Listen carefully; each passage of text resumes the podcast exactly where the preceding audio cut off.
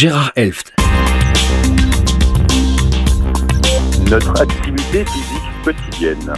Le constat est le suivant. La réduction de l'activité physique et l'augmentation de la sédentarité sont des problèmes majeurs de santé publique, en particulier dans les pays développés. La moitié environ de la population mondiale n'est pas suffisamment active. L'inactivité physique serait même la cause de plus d'un million de décès dans le monde entier chaque année.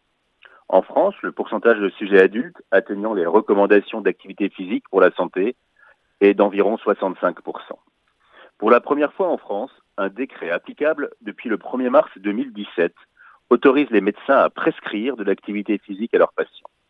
Ce décret est intéressant car il reconnaît l'activité physique comme part importante du mode de vie et de prise en charge des patients. C'est un message fort pour les médecins et les patients. Il a cependant des limites. En effet, ce décret ne concerne que les patients en ALD, en affection de longue durée, c'est-à-dire les patients les plus sévères, qui sont quand même près de 10 millions en France. Ce décret concerne donc ce que nous appelons en médecine la prévention secondaire, c'est-à-dire la prévention après la survenue d'un accident cardiaque par exemple. Or, l'activité physique et sportive est recommandée également en prévention primaire, c'est-à-dire chez les personnes en bonne santé. D'autre part, ce décret concerne les patients en ALD, pris en charge à 100% pour les soins liés à leur maladie, Or, l'activité physique prescrite par le médecin ne sera pas remboursée, ce qui en fait n'est pas très étonnant dans le contexte économique actuel de la sécurité sociale. D'autre part, d'un point de vue plus philosophique, il faut certainement que les patients se responsabilisent, que l'accès à la pratique de l'activité physique soit facilité, certes, mais peut-être pas complètement pris en charge.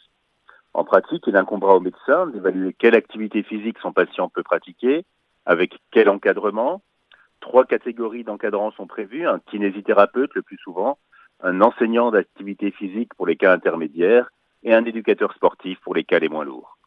Il faut aussi souligner que l'activité physique n'est pas synonyme de sport. Le sport est plus à risque que l'activité physique.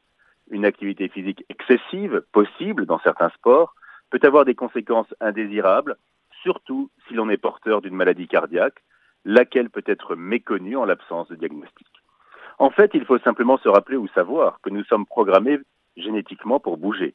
L'inactivité physique et la sédentarité sont à proscrire. C'est à chacun d'entre nous de prendre soin de notre santé et de bouger. Même si notre environnement nous pousse à faire de plus en plus d'activités rivées sur notre smartphone, tablette ou ordinateur. Il faut marcher, prendre son vélo, monter des escaliers. Ces conseils valent aussi pour les personnes âgées. Elles doivent continuer à marcher même si elles, sont, même si elles ont besoin d'une canne, voire d'un déambulateur. L'activité physique et sportive, en résumé, est un facteur important de maintien de l'autonomie et pour un vieillissement réussi. Elle intervient dans la prévention primaire, secondaire de nombreuses maladies chroniques. Elle est aujourd'hui considérée comme une thérapeutique à part entière.